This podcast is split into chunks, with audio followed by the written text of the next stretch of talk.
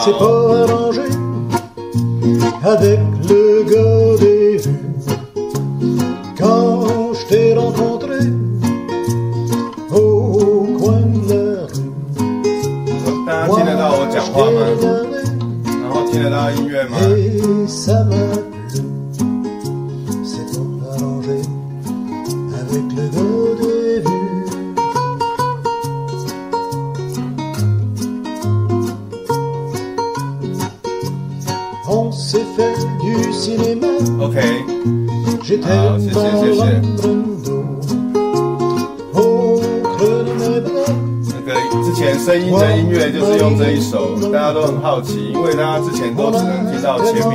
所以今天我们就把这首歌把它听完，然后顺便等大家来。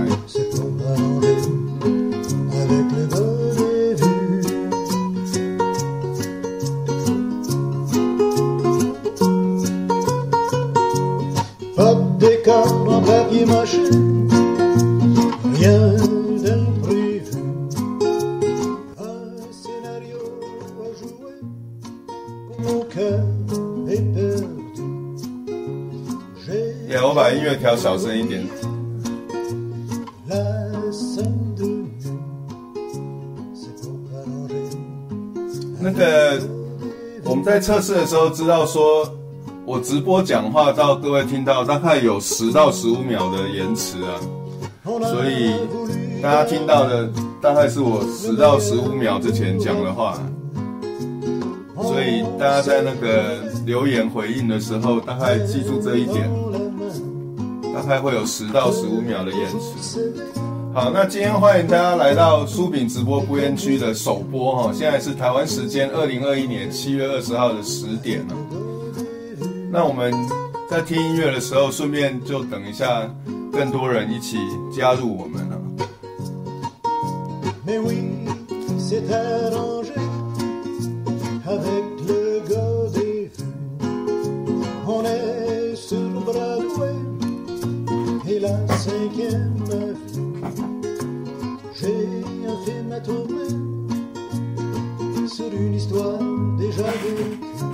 大家晚安哈，那个现在已经大概有三十个人加入我们的直播，这个我以前也没有直播过，这第一次尝试。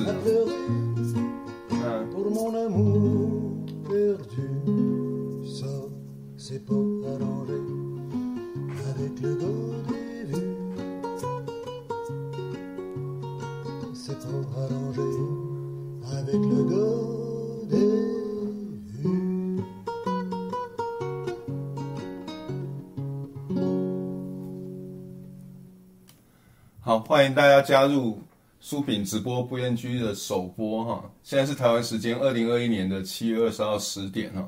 那我想，呃，我们就正式开始啊。那我先来回答一个大家最在乎的问题，就是我今天会不会露脸啊？那个我也不想要吊大家的胃口。我说要直播的时候，我太太第一个就反对了。她反对的原因就是说，她觉得。我这么顾人怨，应该会有人身安全的问题啊！我说啊，拜托，我们住在美国，有谁要跑到美国对我的人身安全遭到威胁啊？然后我太太说，但是你还是有机会回台湾呢。哎，嗯，我只能说，我们就是活在这个大家都很没有安全感的时代了哈。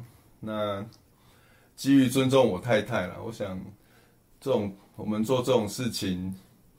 嗯，我也说过嘛，台湾大部分的事情都积重难返，所以我们很多事情从个人做起，尤其是从照顾身边的人做起啦。所以基于这个原则，我想我就尊重我太太了，所以我大概啊，原则上还是不会露脸了。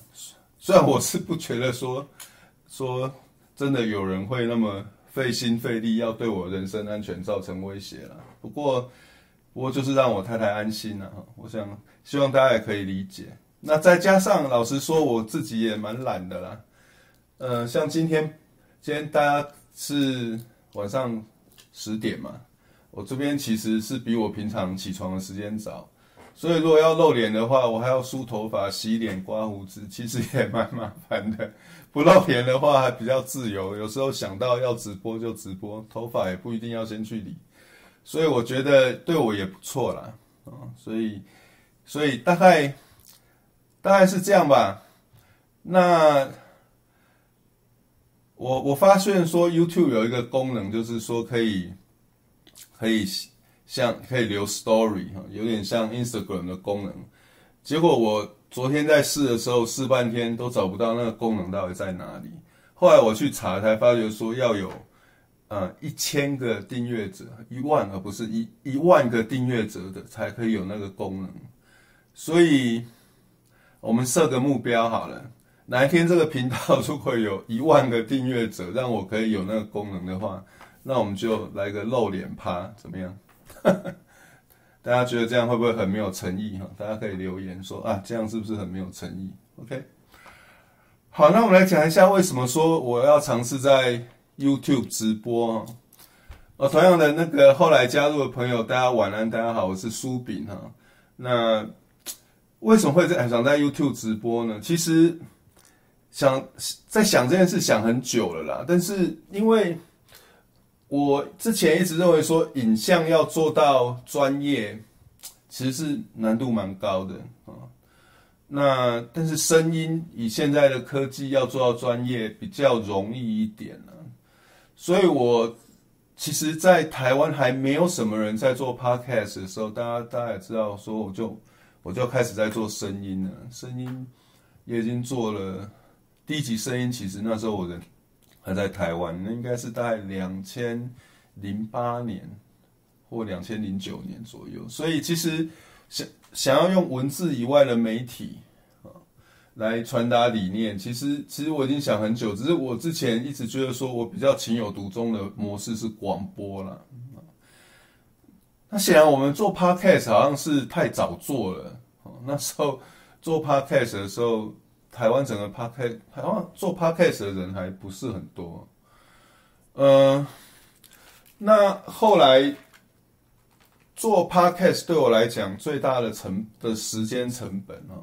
大概就是后置啊，呃，每一集的 podcast 我大概花在后置的时间，如果是就是连录音跟后置，后置通常是录音时间的两倍了，因为你至少要从头到尾听一次嘛。但是你当然不止听一次，你常常都还要 rewind 回去看前回去听前面的部分嘛。呃，所所以大家听到的声音如果是两个小时录音，大概是。至少是三到四个小时，那后置就是三到四乘以二这样，所以后置其实是我在做声音的时候很大的时间成本啊。那我在想说啊，那 YouTube 直播是不是就不用后置？那不用后置，当然就是可能，啊，后置的好处当然就是资讯比较精简了。那不用后置，当然就没有那么精简。但是如果说时间成本可以省下来的话，可能就能够比较有机会做做后置啊，哈。好，那所以在想说，哎，搞不好 YouTube 直播是一个机会的时候，其实也想了很久了。但是就同样的，我这个人比较懒了。真正让我想说啊，应该是时候要试一试的原因，其实是就是跟我嗯前阵子被。脸书进水桶有关了，啊，就是我自己评估，就是说我在脸书的这个账号大概来日不多了，啊，早晚大概会被整个杀掉。那事实上，我在之前接受广播访问的时候，我有提过，我脸书的账号已经被全部杀掉过一次了。那大概就是当初三一一大地震之后，红十字会被大家发现说他收了很多大家的捐款，但是他钱其实没有捐给日本。啊，那时候我就用我前一个脸书账号发动一个网络的联署活动，啊，就是呼吁大家去问红十字会啦，就是说你钱什么时候要捐给日本啊？那你如果不捐的话，是不是钱可以退给我？那那一个活动大概一两天，啊，脸书专业就有三万多个人按赞了，然后的确也对红十字造成压力啊。哎，结果第三天我的账号整个就被杀掉了。哦，所以这个这个对我来讲不是新鲜事啊，也不是什么阴谋论啊，这是实实在在发生在我身上的事啊。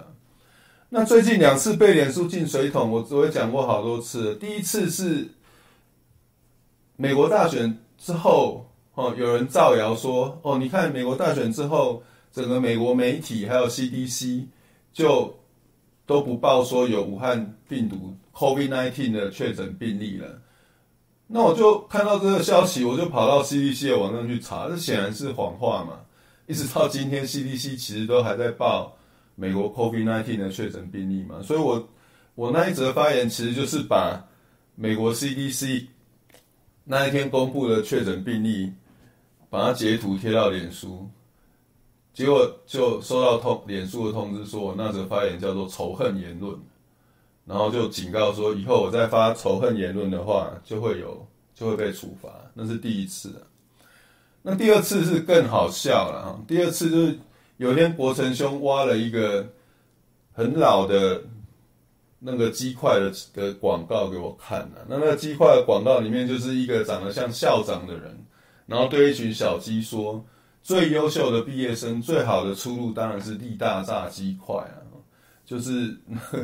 作为鸡的校长跟一群小鸡说：“你们，你们最好的出路是力大，是当鸡块啊。”那那时候刚好是台湾国产疫苗闹得风风雨雨的时候，所以我看我就觉得很有感啊。那当然这也是为什么国成兄把那个，呃，把那个鸡块影片给我看的原因的哈。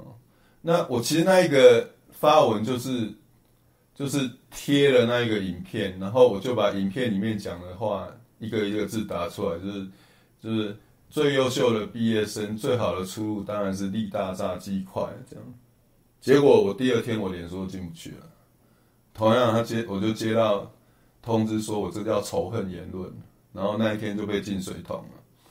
所以我想我们我我们的发言继续下去，大概大概我脸书的时日。不多，但是可以预期了，呃，所以，那、所以我想说，大概就换个方法吧，看看在哪边可以继续留下一点记录啊。那既然之前也想说要做 YouTube 直播很久了嘛，那我想说，那我们就就来做吧。所以那这这件事其实是让我比较有动力。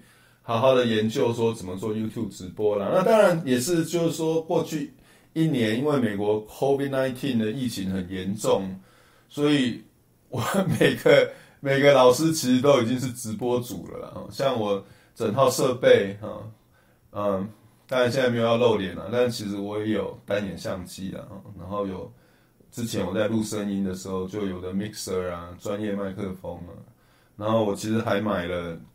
呃，手写的设备啊，所以整套设备其实硬体本来就 ready 就已经 ready 了，所以我想大概就是这些因素加起来，让我想事实上试看在 YouTube 直播了。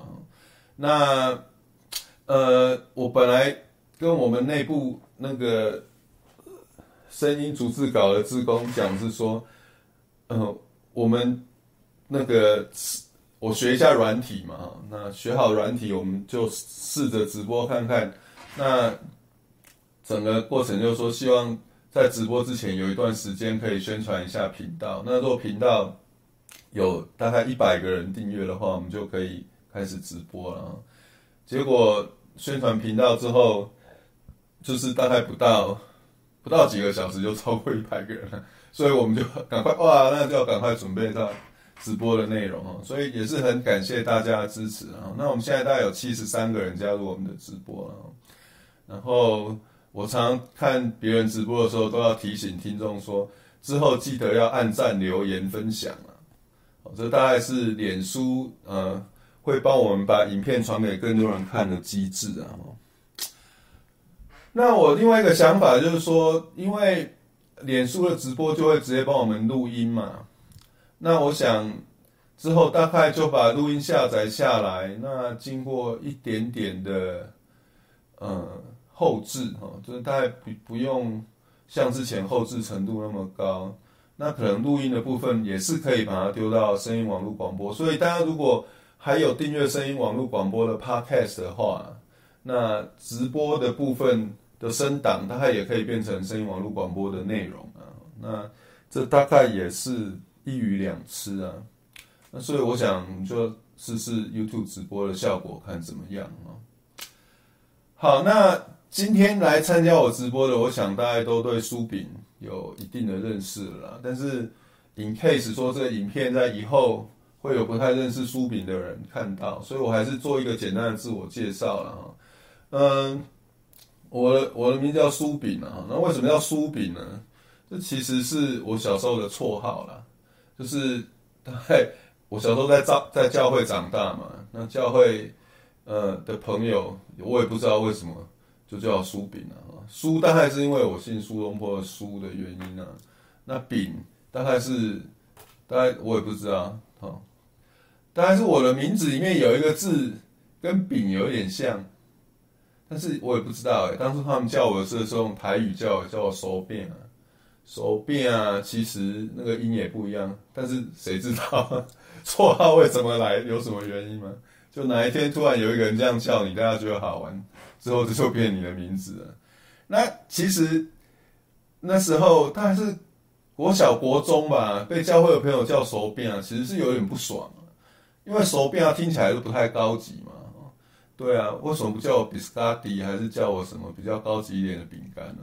手变啊，不过名字这种事情就也很有趣啊，就是人家这样叫你，那后来后来就是开始在一九九六年开始进入网络时代嘛，那在网络上你要取个昵称，那那时候我也不知道要昵称要什么，那就很自然说啊，既然我的朋友真的现实世界认识我的朋友都叫我手变啊，那就那就手变好了。那 那其实其实后来发觉说，用手变啊当做用酥饼当做网络昵称哈，其实策略上不太对了，因为它非常不符合那个 SEO 就 Search Engine Optimization 的原则，因为你你去搜寻书饼啊。通常不会搜寻到我，通常你会搜寻到什么大甲书饼啊，或者什么书饼书饼特价啦，什么，对，他也不太会搜寻到我啦。所以这其实 turns out 不是一个很好的策略。刚开始的时候，但是呢，但是在部落格时代，那时候我在乐多嘛，我在乐多曾经有一段很长的时间是乐多部落格排名第一名。然后乐多的 S 的 SEO 就 Search Engine Optimization，大概做得不错，所以有一阵子你搜寻书饼啊，在 Google 在 Google 搜寻书饼，反而第一个跑出来的书饼的 blog 啊，所以谁知道人生就是这样子嘛？就理论上看起来是不太好的决定，但是有一阵子其实还不差，就是其实要搜寻那个大甲书饼的人会搜寻到我的 blog 啊、那我。我的教育背景是算复杂了哈，我的大学其实是理工出身，我念的是航空太空工程啊。那我来美国的第一个硕士学位其实也是航空太空工程啊。然后根据我的硕士论文写的 paper，也是我整个学术生涯发的第一篇 paper 啊，其实发在我整个学术生涯里面也算是呃。影响力蛮高的，就是说 high impact factor 的期刊啊，就是叫做 AIAA paper，就是美国的呃太太空工程、太空与航空工程期刊啊。所以基本上我算是受过完整的理工训练了。那只是说那时候念完航太硕士之后呢，当然有几个嗯、合理的出路嘛。第一个就是。找工作嘛，第二个就继续进修嘛，那第三就是转行。那那时候其实我也申请了一些航太的博士班啊，那也有拿到几个 offer 啊，但是那时候我就觉得说啊，我其实真正的兴趣大概也不在航空太空工程了。我从小就对管理其实很有兴趣了，那自己那在台湾是什么彼得杜拉克啊那些。能够一些那种天下杂志出的管理书，其实那时候我很爱买，也很爱看呢、啊。那所以真的念完航太硕士要决定自己的前途的时候，其实那时候就想说啊，那是不是可以念个 MBA 了哈？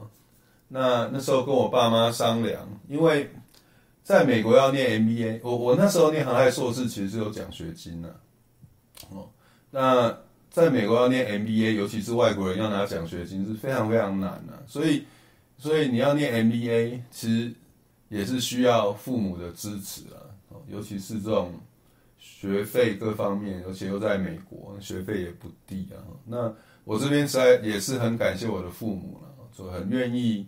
支持我跟投资我了，我其其实我们今天等一下会谈一下说跟子女的相处之道嘛，那这边所以那时候我父母大概从小到大也大概了解我的个性啊，也知道说那个工程的博士大概大概不是我的我的出路了，所以他们也很愿意支持我，所以那时那时候我就去申请了 MBA 啊，所以我就。后来就到乔治亚理工，就是要 Tech 的 MBA。那就是要 Tech 的 MBA，我的同学百分之七十，当然他们大学部都是都是有工程背景的哈。那很多也都是从呃 Berkeley、Stanford 这些很顶尖的工工学院毕业的。所以，所以那边那边是一个对我来讲很好的进入管理领域的机会了哈。因为我的同学跟我有非常类似的经历哈，所以我们看管理的方法也。也不见也有一点不同了哈。那其实我后来在在乔治亚理工的时候，当然就念 MBA 嘛。然后念 MBA 的时候，那时候其实也是很认真念，大概拿了两个 concentration，我不知道台湾怎么翻，呃，两个主修吗？哦，两一个是 finance，那一个另外一个就是呃 MIS，就是 management of information system。但是那时候我就觉得说，哎，MBA 的课有些东西对我来讲实在是太软了，太像在听故事。我还是比较喜欢有比较比较 solid 的的的研究工具啊。所以大概在 MBA 的第二年，我就到所谓工工学院里面的管理学院，就是工业工程，就乔治亚理工的工业工程系，大概又去修了一个工业工程的硕士啊。那之后，之后我就觉得说，哎，用比较 rigorous 的工具来研究管理议题，对我来说似乎是一个不错的 combination 啊。那后来就是用这种这种方法去念了营运管理的 PhD 啊。那之后。就一路走到今天。那我的研究领域，大大家大概比较少听到我在讲我自己的研究领域了。我的研究领域大概是，呃，因为我有工工程的背景嘛，所以我刚开始主要的研究领域是那个产品设计决策跟供应链决策的协同啊。就是说，传统尤其是我刚。在念 PhD 那时候，产品设计的决策通常就是考虑产品嘛，所以比较是工程方面的想法。那供应链的决策通常就是只考虑供应链嘛，所以通常是比较管理的想法。那后来我自己是觉得说，你产品怎么设计之后，其实会影响你供应链怎么管理了啊。所以比较好的方法就是说，在设计产品的时候，你就考虑说之后供应链的各种。决策，大概是这个理路了。那因为我整个学生时代参与社运，主要参与的是环保联盟跟反核学生工作队哈，就是我对环保议题一直有一个关心哈跟使命感。那所以后来我的研究慢慢就是顺着这个理路，在产品设计跟供应链的决策里面，就大概加入绿色产品跟永续供应链啊这个概念，所以。现在大概就是我的研究，大概就是在这一个路上走了，就是一样是产品设计的决策，或是供应链决策，或者这两个决决策的协同，但是大概都会加入呃绿色产品设计或是永续供应链的一些目标或是决策变数了，所以大概这大概我的研究了。那私底下当然我，你看嘛，我我专业就是很。不安于室嘛，就是选了非常非常多各种不一样的 的领域去试。那其实我试一下个人的兴趣也是一样啊，就是我我的兴趣很广泛啊。在台湾大学的时候，大概大部分时间是混音响圈啊。那那时候真的也是很感谢，呃，因为我那时候其实是很穷嘛，就在音响圈里面，那个真的大家比较看得上的前级放大机，我那时候一台大概都是三十八万、四十万台币啊。那你不要说三十八万台币啊，我三万八大概打那个家教都要家教很久了哦。所以，但是那时候就是很多比我年纪大的音响圈的朋友。就是真的把我当朋友了哈，嗯，所以那时候对音响其实算是有蛮深的认识的，因为那时候我大概就整天都混在音响店里面了，从早上从呃，大概没有早上啊，音响店通常是中午或下午，然后大概混到半夜一两点了，所以刚开始是音响，然后这些玩音响的大哥哥呢，通常呢也会顺便玩相机啊。所以那时候也就顺便进入相机圈，然后他们通常也会玩钢笔，也会玩手表。那我的玩法当然就跟他们不一样了。我大概我的玩法就是说，是 knowledgeable，但是是 budget 的玩法，就是说你要不管要玩音响、玩相机、玩钢笔、玩手表，当然花很多钱就可以买到大家都知道的东西，但是在你有一定的 knowledge 之后，你其实也可以 identify 一些便宜的东西，但是他们其实呃做的还是不错。就是说，在同样的价位，他们一的比较有历史的渊源，或者是说他们其实有一些呃跟那种其他乱做的东西不一样的东西。然后像大家如果对音响有对音响有一点概念，比如说我那时候我我买的喇叭就是 Rogers 的五分之三 Rogers 五分之三，我在买的时候一对大概是一万四千块台币，当然也是不少钱呐、啊，尤其对学员来讲。但是跟那个其他人玩音响，什么 Cello Amati 一套就要就要两百万，一万四当然是小小 case 啊。但是那对喇叭，它就是声音很有特色，很温存，尤其是对人声，尤其是女声，哦，尤其是你要听到很单纯的乐器配合。人声的时候，它就是这方面，即使是几百万的喇叭，要比它好也不容易。所以大概就是，这大概是我我的玩法了哦，就是去找那种有特色，然后其实价格也是我负担得起，然后呃也是有机会变成经典的东西了哦。所以当初在部落格的时候，除了政论之外，其实也就是。写了很多这种劝败的东西，那对我来讲，每一个新的兴趣其实就是一个学习的机会了。因为，嗯，每个东西它都有很长的历史。那你进入一个领域，你其实就是读这个东西的历史。那像后来我在美国自己，钢笔比较麻烦。那因为我的日常生活，其实我最常用的是铅笔，所以与其像很多人玩钢笔，我自己就比较喜欢玩铅笔啊。那铅笔，呃，大概距离到现在大概一百多年的历史。那你进入那个领域，就是就去去读整个领域一百多年的历史。当初当初大家人怎么开始想铅笔？后来想说这笔芯要能够 reusable，然后有什么技术的问题要解决，然后甚至我有时候也会去看一些专利的文件啊，看看这些。这些技术跟技术之间的关系，我是觉得说，这大概就是我 approach 东西的方法了，不管是兴趣还是政治都一样了。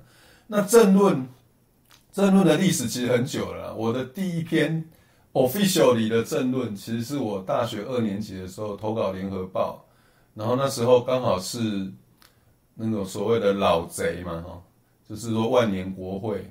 到底要不要改选的时候，那那时候我就基于记妹文改改写一篇记老贼文，然后投稿到联合报，哎，联合报还登了。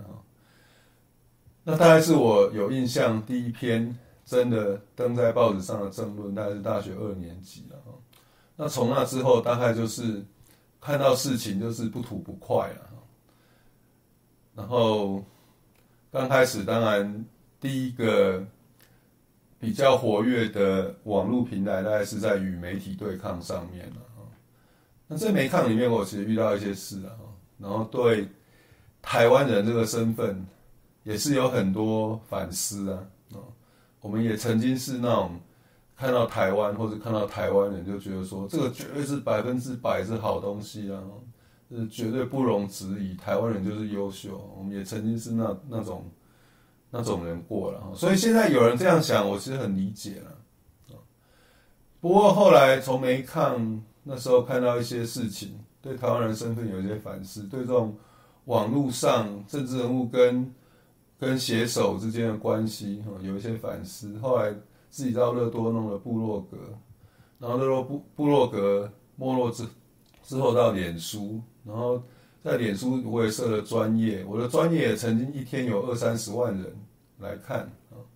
然后之后经经历二零一四到现在，反正呃每一个转折点，我们的意见大概都是跟大部分人跟风向不一样啊。嗯，所以大概是，然后脸书的政策也改变了哈，所以大概能够 reach 到的人是越来越少了。这个我们大概自己很清楚，但是但是无所谓了，就是说什么按赞啊、分享数了哈，这种东西其实我没有那么在乎了哈。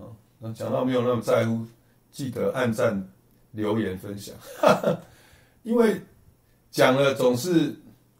我的心态还是姜太公钓鱼，离水三寸啊，爱听的听，不爱听的就算了。但是我也相信自由选择嘛，就是你总是给别人机会决定他爱不爱听嘛，总不是自己躲起来这样。所以还是请大家留言再分享。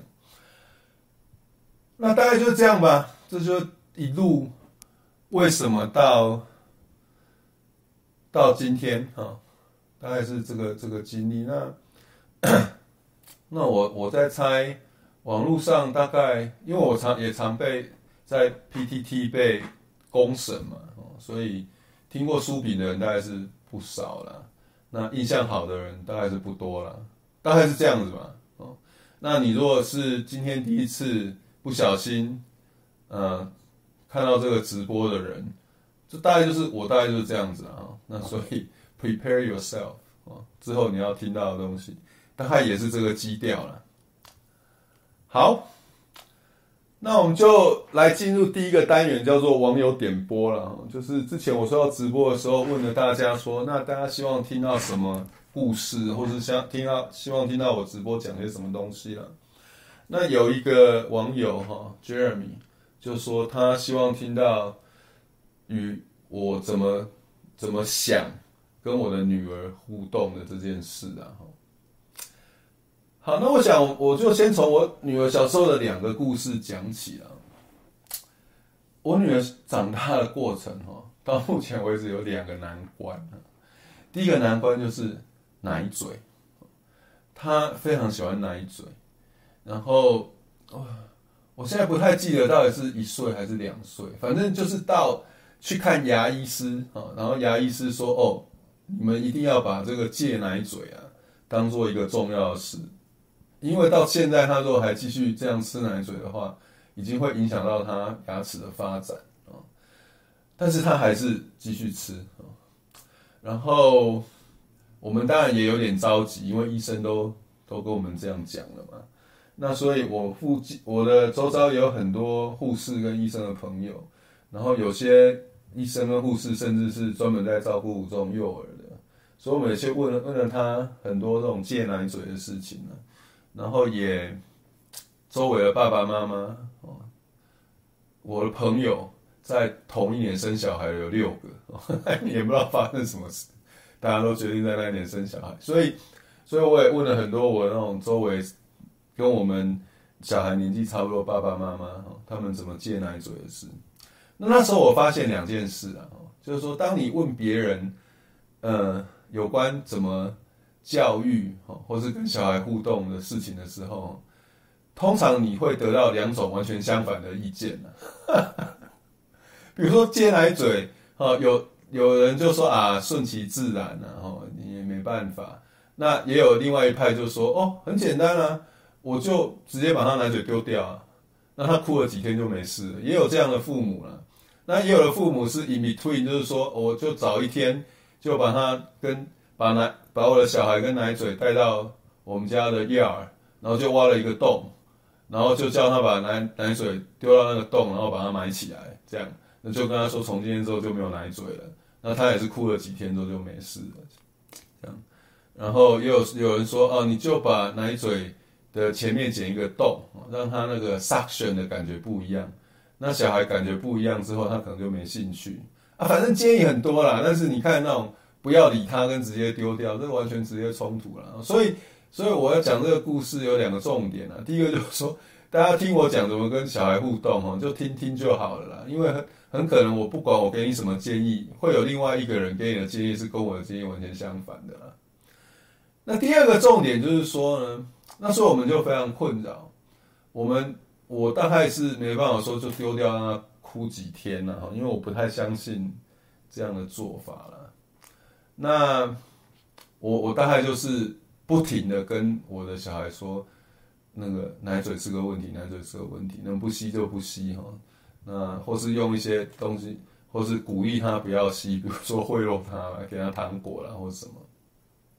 那我故事的第二个重点是什么呢？就是有一天呢，那时候我们我们刚好在台湾啊，然后我女儿坐后座，我们在开车，然后呢，我也是在讲奶嘴这个事，也是跟他讲说啊，这个奶嘴啊，医生都说你在吸奶嘴的话，会影响到你的牙齿啊，然后能够不吸就不吸啊。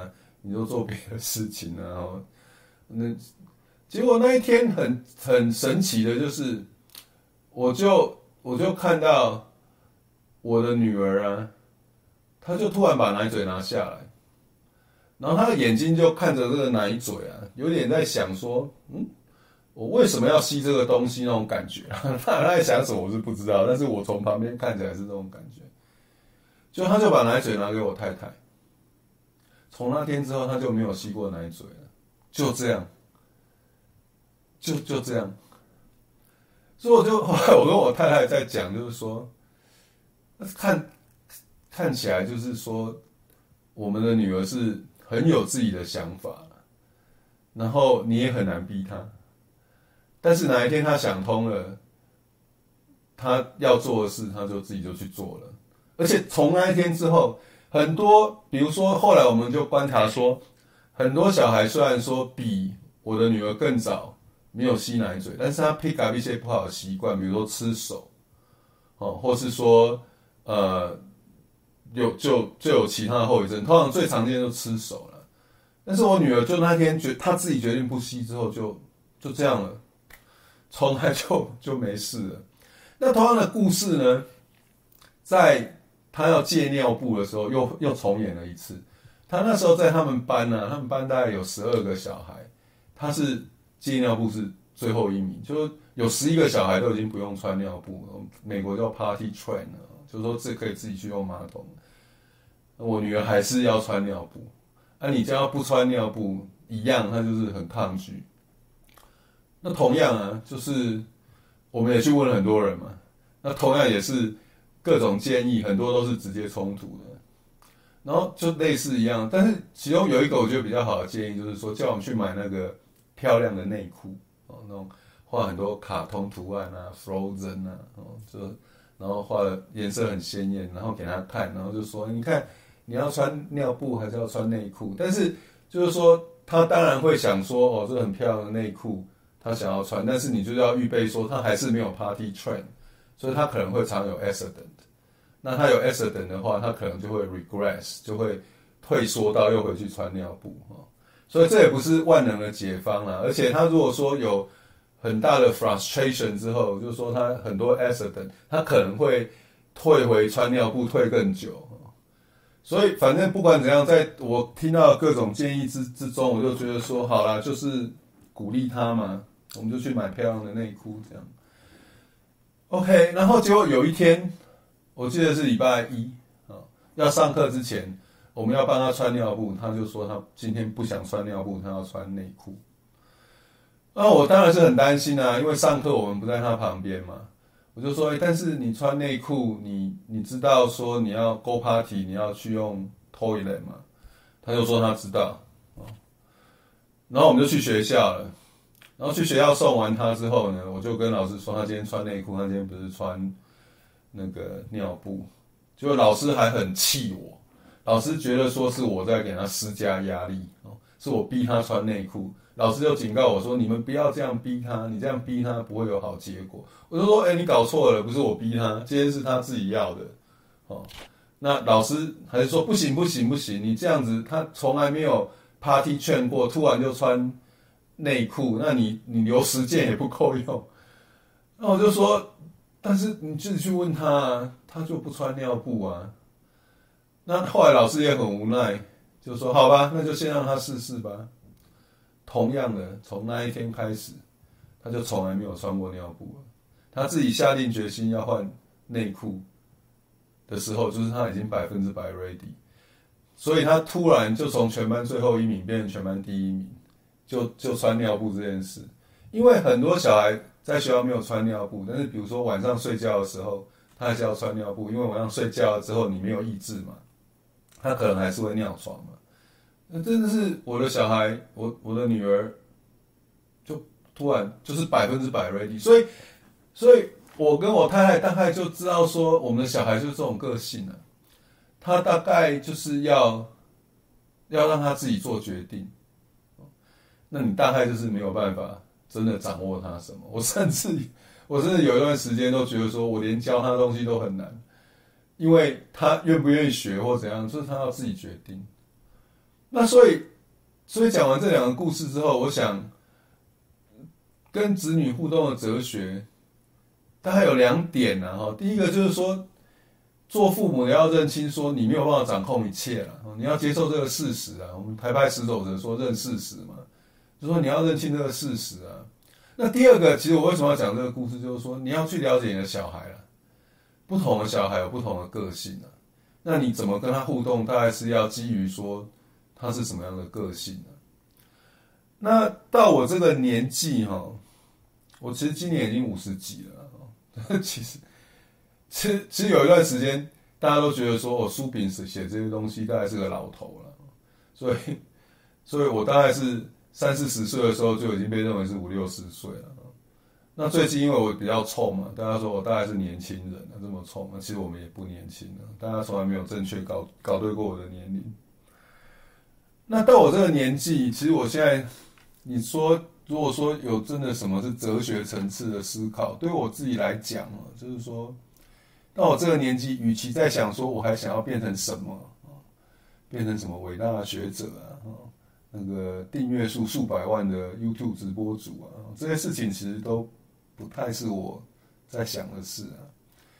到我这个年纪，我其实一直在想，就是说之后我们活下来的方法，就是活在小孩的记忆中了。所以我现在比较在乎的，就是说我在我女儿的记忆里面到底是什么了。啊，那我希望是什么呢？哦，就是说，如果以后十年、二十年、三十年之后，我的女儿如果呃听到这段录音的的时候，大家可以想一下。那我希望我在女儿记忆里面，第一个就是说我希望她记得说。呃，她的父母哦，尤其是我是是爱她的啦，这大概是最重要的。就是说他，他我希望他 feel loved 哦。那爱爱不一定就是说什么都顺着他，什么都宠他，什么都让他做。常常为了爱他，有时候要制止他，比如说不要吃太多甜的，啊，要要要读书，不能继续看 video。嗯，但是我希望说，overall，他他记得的是，他是被爱的了。然后，呃，我们有一些，呃，回想起来欢乐快乐时光，哦，这是大概是我的愿望了。那讲了这么多，所以说真的做父母的，能够帮小孩做什么？我觉得大概三点啊。第一个就是。帮你帮你的小孩带导了，呃，就长大的过程，人生的过程，很多其实还是需要很多人的帮忙跟运气啊。那做父母的，呃，能够直接帮助的东西，第一个就是帮你的小孩带导。那第二个最重要就是保护他们的人身安全了。我记得小时候的时候，啊、有一次带我带带我的小孩去去看医生做例行检查，然后那时候那时候他已经开始对认字母有兴趣，我记得那他才两岁。那所以我们就问医生说：“哎、他好像对认字母有兴趣，我们要做什么可以帮助他？”那时候医生就讲了一句话，我觉得我觉得很对，然后对我是一个 shock。医生就对我们说，在他这个年纪啊，与其你在乎他怎么认字母，搞不好你先教他过马路的时候要先左看右看，确定没有车。哎、我那时候以为对，这种。生存或是保持安全的技能，其实是比认字母还要重要，是对两岁的小孩。所以大概大概做父母的，真的能够尽到，真的能做，就是保护小孩的人身安全了哈。那最后在他长大的过程，我想我现在很努力，想要能做的就是说，提供他犯错的机会了。就说犯错其实其实是。有可能是很昂贵的，不管是时间或是金钱，或者说对身体的损伤，有可能是很昂贵的。那我现在就是就是尽量赚一些钱，存一些钱啊，就像我的爸妈对我一样哈。我突然要放弃呃工程这条路，要转管理这条路哦，之前也没有任何管理的的经验或是脉络，那所以。我念 MBA 也有可能是完全浪费时间、浪费钱，但是我就很感谢我的父母给我一个有可能犯错的机会啊。那我想以后我也想帮我的小孩做的就是，呃，能够提供他犯错的机会，让他能够有更多尝试各种不同可能性的机会了。那那试了失败啊，那可能缺钱、浪费时间，或是很多事情要从头开始。那就是希望我能够给他有能够犯错的机会。我想大概这至少我目前是这样想啊。那同样的，我也不是这个问题的专家啦，所以是纯粹个人意见啦。那我非常确定，你不管什么问题，你一定会听到跟我完全不一样的建议啊。所以也不用太在意。我我认为说，呃。各位当父母的，如果对于成为一个好的父母有兴趣，光是这件事就代表你已经是 ready 要成为一个伟大的父母了啦。就说你对于要怎么样 do better 有兴趣，你你已经 on the way to great。所以大概是这样吧。好，那讲完这个单元，大家有什么意见或是问题，一样欢迎留言呐，哈。那之后，我们在未来的直播，搞不好可以有进一步的讨论，呃，然后同样的，不要忘记按赞、留言、分享，哦，然后订阅、开启小铃铛，啊，这好像是所有 YouTube 直播主都要讲的。好，那我们再来讲下一个单元哦，啊，下一个单元叫做逆风向。那 我昨天这这个投影片，实际是我昨天才放上去的，然后，那我在想。主题的时候，我又想说，哎、逆风向是不是 redundant 啊？redundant 就是重复了，因为我想的，我讲的东西一直都是逆风向，从来没有没有逆风向过，所以有必要有必要有一个单元叫逆风向吗？哦，那但是我后来想一想，哦，还是有必要了，因为因为我们也不想破坏别人家家庭和谐哦，所以以后。如果有一个单元叫逆风向，就是这个单元是真的非常的逆风向。所以，如果你的另一半啊，或是说你的家人啊，跟你一起在听的啊，不是那么喜欢逆风向的话，现在大家可以可以去喝杯水啊。大概就这个单位单元就逆过就跳过，不要听啊，哦不然你大概大概会家庭不和谐，或是或是觉得你会觉得说啊，这是什么东西啊？这样。OK，好，那我讲的逆风向的话题就是就是最近那个我们中华台北队的这样子其实是中国台北了，中国台北队的包机啊，然后选手坐经济舱这件事啊，然后当然一开始大家我看到，即便我的网友然后所有的发言都是觉得说政府搞砸了，然后就觉得说怎么会？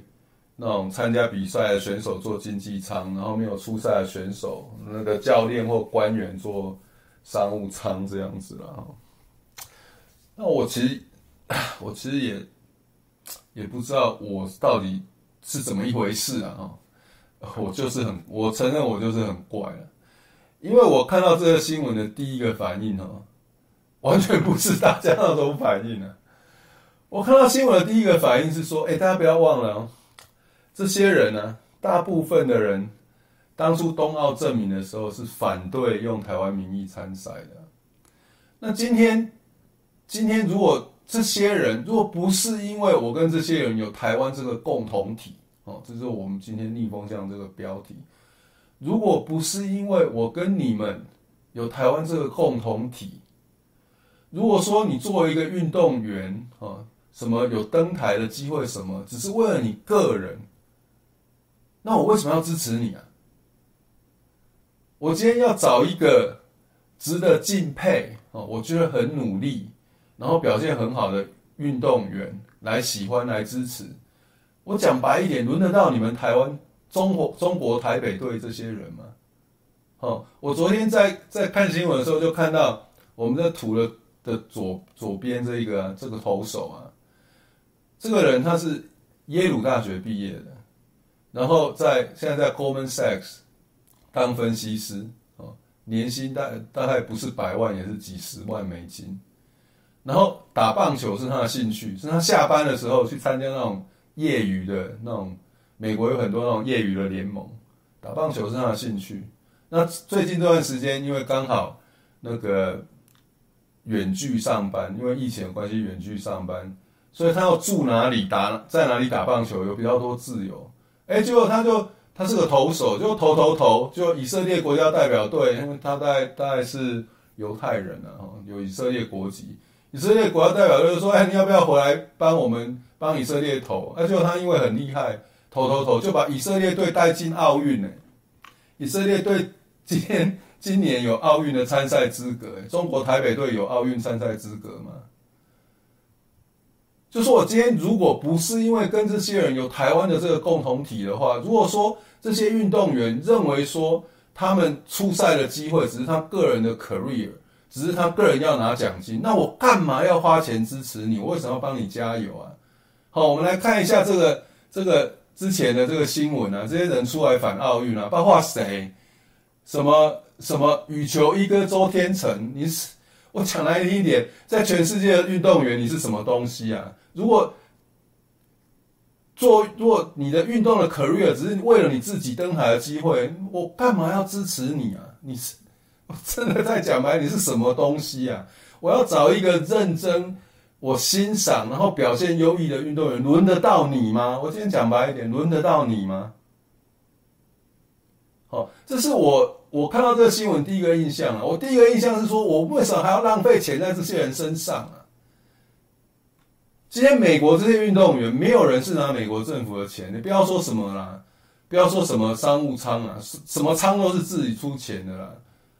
美国的体操天后已经 dominate 体操界，在最近的几年 dominate 体操界，人家也是当也是搭经济舱，然后那些粉丝看了说哇，我们的我们这个这么崇拜敬佩的运动员搭经济舱很舍不得，粉丝发起募款。帮他升级成商业舱，嗯，商务舱。你们这些人，什么周天成，你到美国谁认识你啊？啊，什么什么最速男杨俊汉、郑兆春、李怡君、雷千莹，我要找一个值得敬佩、值得尊敬、觉得你很努力、愿意支持你、觉得你表现很好的运动员来支持，轮得到你们吗？如果不是因为有台湾这个共同体，轮得到你们吗？你们到底有没有搞清楚啊？那我今天在讲哦，不是因为他们，他们不是说我们要把台湾证明这个责任百分之百加在他们身上，这对他们是不公平的。因为台湾会变成今天这个处境，有很长的历史渊源啊，蒋介蒋政权各种不是错误的决定，台湾人民各种错误的决断，造成今天这个结果。所以我并不是说你们这些运动员要扛起责任在第一线帮台湾证明，我也没有期待，这样期待你们也不公平。但是至少你可以垫垫嘛。至少你可以不讲话嘛？今天不是哦，你们是出来反对哦，出来反对用台湾名义参赛哦，这对我来讲是完全不一样的哦。你今天不讲话，我们彼此之间还可以留下一点想象空间。而且老实讲，这些责任加在你们身上也不公平。但是你不是不讲话，你是出来反对哦。你出来反对，那我为什么还要支持你？完全没有道理。如果不是因为台湾这个共同体，我完全没有要支持你的理由。所以，我看到那个什么经济舱、商务舱的新闻的第一个反应，不是说啊，怎么让他们搭经济舱是是靠？为什么我还要花钱让他们搭飞机？我，你今天如果不是因为我们有台湾这个共同体，凭什么？就是你们是你们是什么东西啊？凭什么？好。好了，我知道很逆风向啊，但是这是我的第一个反应啊。好，好，那好，这个逆风向的单元已经结束了哈，所以大家如果有请另外一半腌住耳朵或是去喝水的，可以请他们回来了。哎，其实我也不太确定啊，因为第下一个单元叫做不吐不快。哎，这个。这个 slide 我其实也是两天前才换上去的啊。本来我是要讲一篇我过去写的文章，叫做《台湾建国方略》。那讲那一篇文章，其实是要讲说，哎，其实我们对台湾其实有一些愿景。然后另外一个就是说，哎，曾经有那段时间哈，我们在网络上写东西是在是在写愿景，不是每天都在都在打火，那对抗各种谬论啊。我们也曾经这样过了，那也有曾经。那个我们对抗的谬论是来自蓝营哈，说曾经我们是每天站蓝丁呢，就现在这些事情都变成是在怀念的过去了。我们现在对抗的谬论大部分都是来自于我们自己曾经支持过的阵营啊。本来我是要讲讲这样的故事啊，那后来没办法哦，就看到说几天前有一个什么国防研究院跟资策会发表了一个 PTT 什么什么。认知作战的报告了哈，那这个认知作战，以我到目前的观察哈，是 piece of 很多在做学术的人啊，做学术研究的人，因为他实在是太 ridiculous 了，假学入之名行认知作战之时啊，对于像我们这种在学术圈里面的人，对我来说是很大的冒犯。就说你这一篇文章从头到尾。如果用学术的标准，那这个我讲白一点，在教只要有学过研究方法都知道，说你所有研究方法能犯的错误，你全部都犯了，这实在是非常离谱的一篇文章啊！好，那这个从头到尾要解剖这个报告，没那个时间，也没那个必要了哈，因为在解剖的过程的又帮他做宣传了，所以我就直直接举一个他 有关疫苗。有两个重要结论，其中的一个出来看啊，然后跟大家解释说，为什么这个报告是以学术之名行认知作战之实啊。好，我们来看啊，就是这个部分哈，大家有看到这个滑鼠在动吗？哈，留言跟我讲一下，你有没有看到滑鼠在动哈？就是这个部分哈，它的结论是这样啊，就说国产疫苗的部分，以当时讨论最高的高端疫苗为例啊。比起有效性和保护力等真正和防疫有关的描述，其相关讨论则被带往炒股的方向，包含股价炒作、跌停等相关词汇了。我刚刚念的是他报告上的字啊，一字不漏。所以他的意思大概就是说，就是说，如果今天没有问题的话，我们在讨论高端疫苗的时候，应该是讨论它有没有效啦，有没有保护力啦。就今天我去。PTT 捞一些关键字，发现说我捞到高端疫苗的时候，我捞到的都是股价炒作跌停这些关键字啊，哦，所以你看，可见有问题。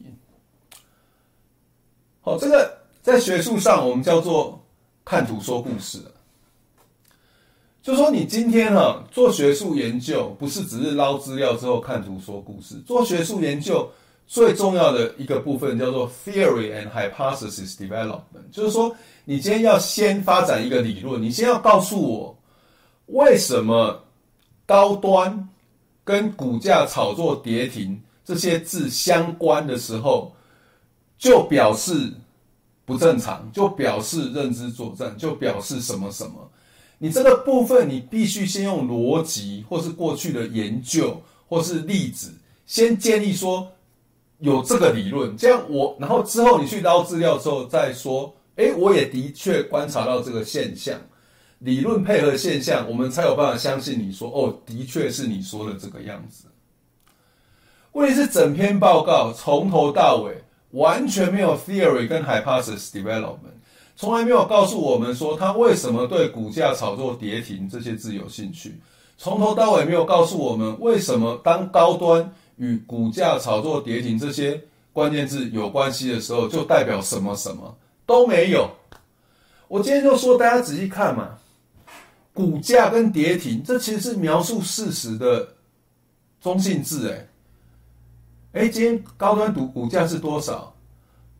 哎，今天高端又跌停了。有一段时间不是高端天天跌停吗？这是描述事实的中性字。哎，你看到这些字，为什么可以跟什么认知作战啊？什么什么情绪，什么情绪病毒啊？这个到底要怎么产生关联？你这完全没有逻辑上你没有建立。好，今天就算说炒作好了，难道 PTT 的网友不能对有人有没有人对有人在炒作高端股票有疑问吗？有疑问就叫做情绪病毒，就叫做什么认知作战吗？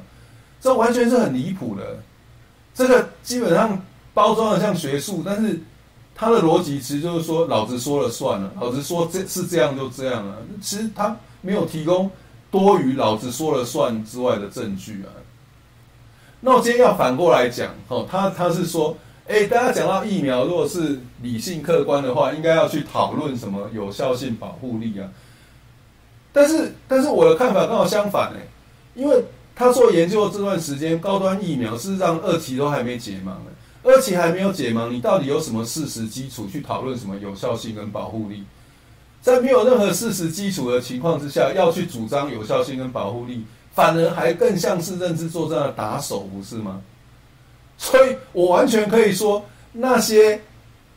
发言里面把高端还有有效性跟保护力连接在一起的，其实才是有认知作战的证据啊，不是吗？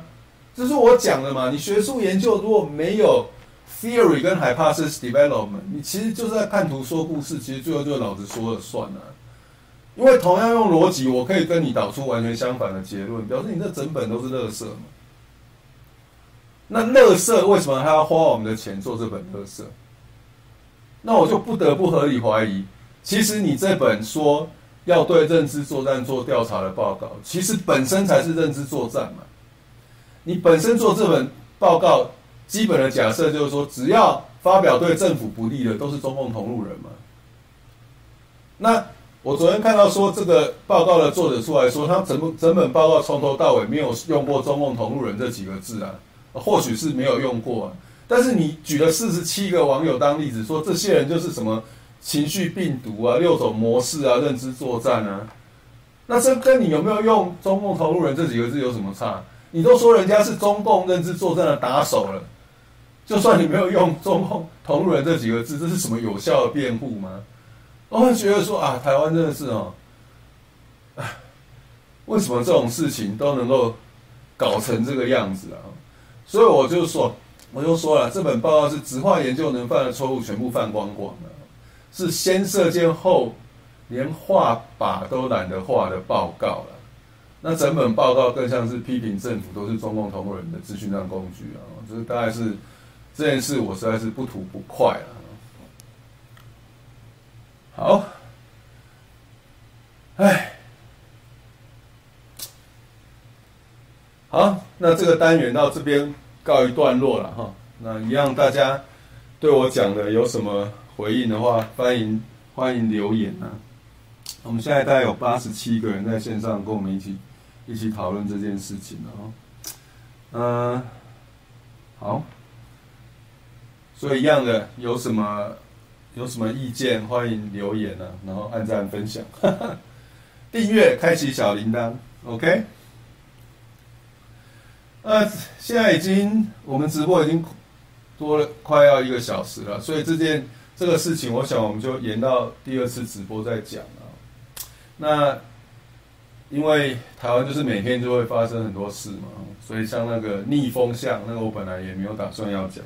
但后来就觉得说不能不讲，不吐不快，本来也没有打算要讲，后来就发现不能不讲。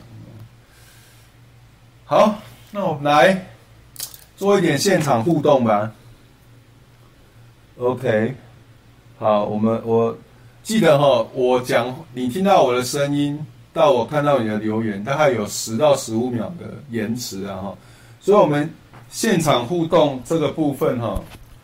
我们就大家留言看看说，对于我刚刚讲的东西有没有什么疑问哈？那我就我就现场做一些回应了哈。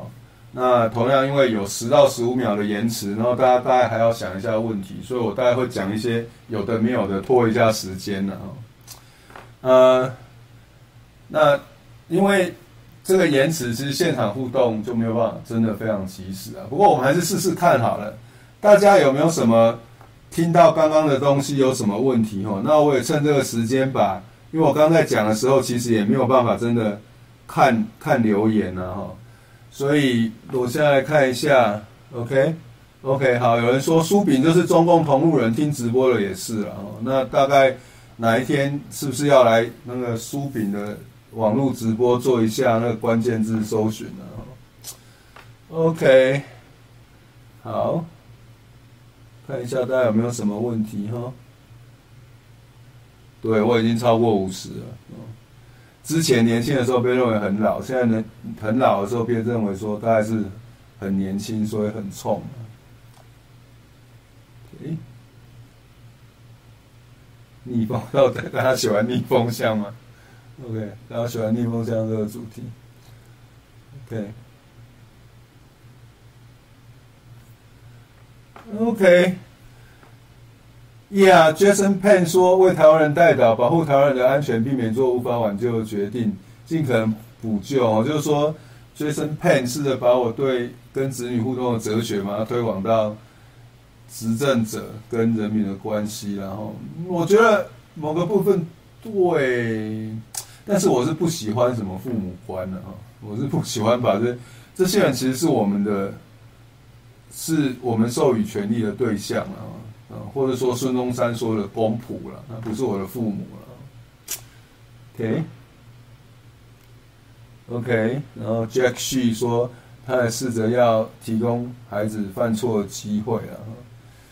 我只想早点退休，还想天年，我也是啦，我也是，Me too。哦，那个。陈宝珠其实就是我小时候常在混的音响店的老板的女儿。然后，那你如果有看到你爸爸，就跟我向你爸爸问个好。然后，我很感谢说他在我人生的那段时间提供那个空间，哈，让我每天混在你们家。OK，好，大家有没有什么问题？逆风向现在是正面评价，美国人怎么看待国家队？好，我们谈一下美国人怎么看待国家队啊。美国的运动发展逻辑跟台湾是完全不一样的。说美国的运动基本上就是民间的事了。其实就像我讲的嘛，他没完全没有什么政府，政府要给钱支持你，然后。然后你拿到什么奥运奖牌，政府还要给你奖金，完全没有这种事啊！这种事其实是共产国家在做的。美国基本上运动就是人民的事啊。然后美国当然它就会有协会嘛，所以要挑选选手组成国家队都是协会在做，但协会百分之百是民间组织啊。呃，然后就是这样，讲简单一点就是这样。美国人甚至也没有那么在乎奥运。那参加奥运在美国也不是那么 big deal。我就说了嘛，我任教的学校那一天，我们 local 的电视台报道，我才知道说我现在在任教的学校学生，这次要去东京参加奥运的就有几十个，就有几十个有资格去参加奥运哦。所以，所以美国就是。就是认为说运动就是人民的事，就是喜欢排球的，像我有同事，他以前就是那种排球校队，然后他现在也在扣取一些比较高阶的排球的联盟，他他们那些联盟的小孩啊，以后也也是想要去打奥运，但是就完全是人民的事，那个他们就自己募款，然后打球的小孩父母自己出钱，然后自己训练，就这样。美国就是这样看待。那以后你成名了，好，你成名了，你去打职业运动赚的钱也是你的，你就缴税就对了。好，然后呃，常常也发生说那个协会，比如说篮球协会要征召国手，国手说不要，因为这样会影响到我身体健康。大家觉得说这个人自由，那没有什么，就是你觉得说打奥运你想打你就去打，哦，代表国家队你想打你就去打。你就是说你时间没有办法配合，或身体没有办法配合，你不想打就不要打。那 a big deal，尊重个人选择，这就是美国美国发展奥运、发展国家队的逻辑。那台湾目前的做法其实完全是是共产国家的做法了。呃，很多运动员被协会弄掉，其实其实我也不想要听起来像是那种坏掉的唱片啊，一直在跳针呢。但是我说实在，今天台湾所有的问题都是转型正义的问题了，不是转型正义零分的问题。执政就说我们我们期待说理理应是属于我们阵营的人完全执政已经这么久了，转型正义还是零分的。今天不管从体协啊，不管从运动员出来反对冬奥了，大家都可以看出来说转型正义真的就是零分了。搞不好零分还是很乐观的评估啊。今天我其实都在想说，今天如果是马英九执政的时候，有冬奥证明这件事，马英九会不会出来反对啊？会不会说国民党所有的党籍的人不准参加？我其实有点怀疑啊，或许会吧，但是我又不是那么百分之百确定啊。因为其实马英九当初在选总统的时候，面对 CNN 的访问，其实也曾经说过。台湾 is a seven country 啊，台湾是一个独立的主权国家，所以今天到底是怎么样呢？哎，我也不知道了。这些这个实在是，哎，是不是逆风向？是不是 redundant？我们是不是从头到尾都在逆风向？好了，那。因为时间的关系，这个滨州的这件事我们就下次再说了哦。那现场互动，最后我想我我 conclude 今天的直播，我们用一下见证分享来来 conclude 今天的直播。然后有一天我在看网脸书的时候，就看到我一个网友，我私底下不认识他，但是他就很困扰的在思考说，到底是要两个人还是一个人呢？他觉得两个人很麻烦，一个人也不错，但是一个人有时候会觉得孤单呢。那我就想到说，诶，其实圣经有一段经节，其实就在想，就在讲，就在想这件事啊。然后，所以我就把这个经节找出来。然后这经节大概读起来是这样的哈，这是传道书了哈。他他说第九节说，两个人总比一个人好，因为两人劳碌同得美好的果效。若是跌倒，这人可以扶起他的同伴。若是孤身跌倒，没有别人扶他起来，这人就有祸了。再者，两人同睡就能暖和，一人独睡怎么暖和呢？有人攻胜独身一人，若有两人，便能抵挡他。哦，哎，其实这段经节是很 popular 的经节啊。这个大概大概是牧师主持结婚，大概是必用的经节。因为老实讲哦，圣经里面在讲这种那个。男生跟女生之间的事情，然后两人相处的部分其实很少。我记得我那时候在清大当教授的时候，有有一次哈，我的研究生有那个感情的困扰，然后就想要找我聊，然后他就问我说：“哎，老师，那个圣经啊，或者是基督教啊，有没有对感情的问题提供一些看法？”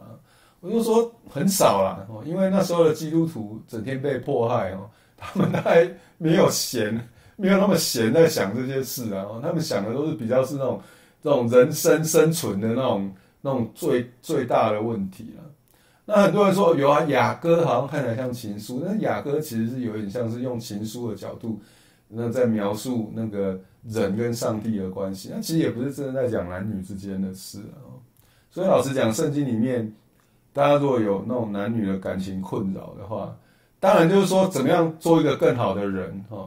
然后圣经整个对这个人跟上帝的关系有一个看法，但这些看法都可以衍生到男女关系啦哈，因为男女关系毕竟也是就是人跟人相处，人跟世界相处，人跟上帝相处的一个。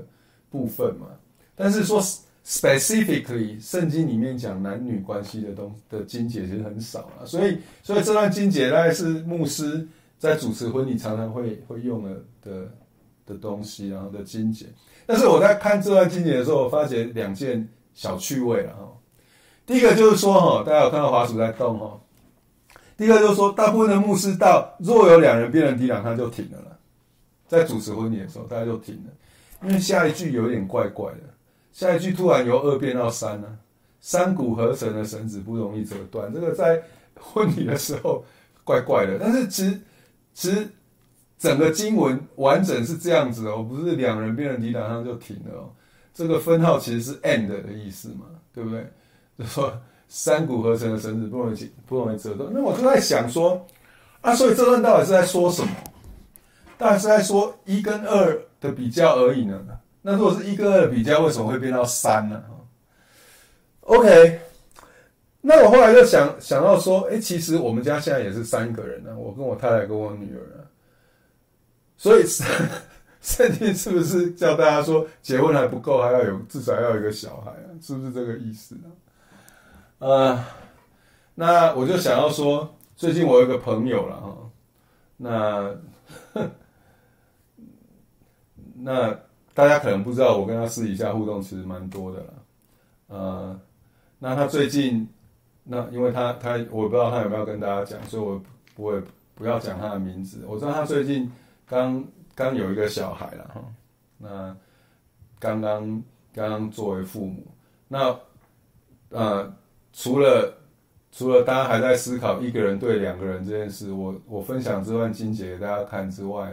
我也用这个经节，最后这个看起来有点怪的部分，三股合成的绳子不容易折断了。我这个朋友最近最近也刚刚从二升级到三了哈。我想啊，这段经文我也算是给他一个祝福了。希望说啊，他这个有了小孩之后，人生会有不一样的的看法。然后希望这些看法都是正面，因为对我来讲，我也曾经分享过嘛，有小孩之后。我对人生的看法我很不一样，那我对我来讲是一个很正面的的发展啊，所以三股合成的绳子不容易折断哦，我就用这段经文给我那个朋友祝福了。那第二个，我觉得这段经文有有趣的就是说，啊，这个其实是是那个所罗门王写的啦，哦，那所罗门王当然是犹太历史上大家认为最有智慧，然后是整个犹太国的高点。那所罗门王为什么会突然要写这个文章呢？哦，那我们就要回到前面的两节。我刚念的是第九节嘛，我们就回到第七节。那第七节其实有讲啊，讲说他为什么要写这个文章。会写这个文文章的原因，是因为他觉得人生很空虚啊，很虚空啊。啊，什么虚空呢？有人孤单无二，无子无儿，尽劳碌不息啊，眼目不以钱财为事啊。他说：“我劳碌。”劳劳碌碌，刻苦自己，不享福乐，到底为谁呢？这也是虚空，是极重的劳苦了。意思就是说，你今天赚了钱呢，哈，一天到晚忙忙来忙去赚了钱，但是就是自己一个人，那这也是虚空啊。就算你的生活很忙碌，啊，就算你也有赚到钱啊，所罗门王甚至是是当了王啊，但他觉得说，这种不知道为了谁啊，不知为谁而战。其实也是虚空啊，是极重的劳苦了。所以其实其实这段这段也不见得在讲男女啊，就是说圣经圣经里面在讲男女的其实很少哦。但是当然这段是最接近在讲男女了，或者说伙伴了，呃，就是这样这样的背景呢。所罗门王感觉虚空的时候，就觉得说两个人总比一个人好，因为两人劳碌共得美好的果效。若是跌倒，这人可以扶起他的同伴；若是孤身跌倒，没有别人扶起他来，这人就有祸了。再者，两人同睡就都暖和，一人独睡怎能暖和呢？有人攻胜独身一人，若有两人，便能抵挡他。三股合成的绳子不容易折断。哈，我想在呃大家要睡觉之前，就跟大家分享这段经文。然后，那我们直播也已经一个多小时了。哦，那很感谢大家参与书饼直播不 NG 啊，忘了解释这个 title 了。为什么说不 NG？因为我不用后置的，所以说不 NG 啊。所以很感谢大家今天参与书饼的直播了哈。那希望以后还有机会再跟大家见面。那今天我们直播就到这里告一段落。那大家晚安，拜拜。